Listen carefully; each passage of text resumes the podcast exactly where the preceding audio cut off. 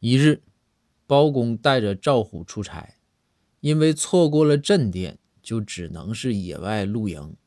幸好啊，也是带了帐篷。时至半夜呢，这包公是坐在帐篷里啊，秉烛夜读。但是有个问题，就是蚊子太多了，而且这野外的蚊子那咬人是特别的厉害。这包公和赵虎是苦不堪言的。这时啊，赵虎就说：“大人，蚊子太多了，这咬人也太痒了，这咋整啊？”包公放下书，想了一想，就说：“没事儿，虎啊，这个我把灯关了。”蚊子啊，看不见咱俩了，也就不咬咱俩了。这赵虎一听，赵虎就说：“哎，大人，还得是您是大人，真聪明。那咱赶紧关灯吧。”这包公放下书，吹灭了灯。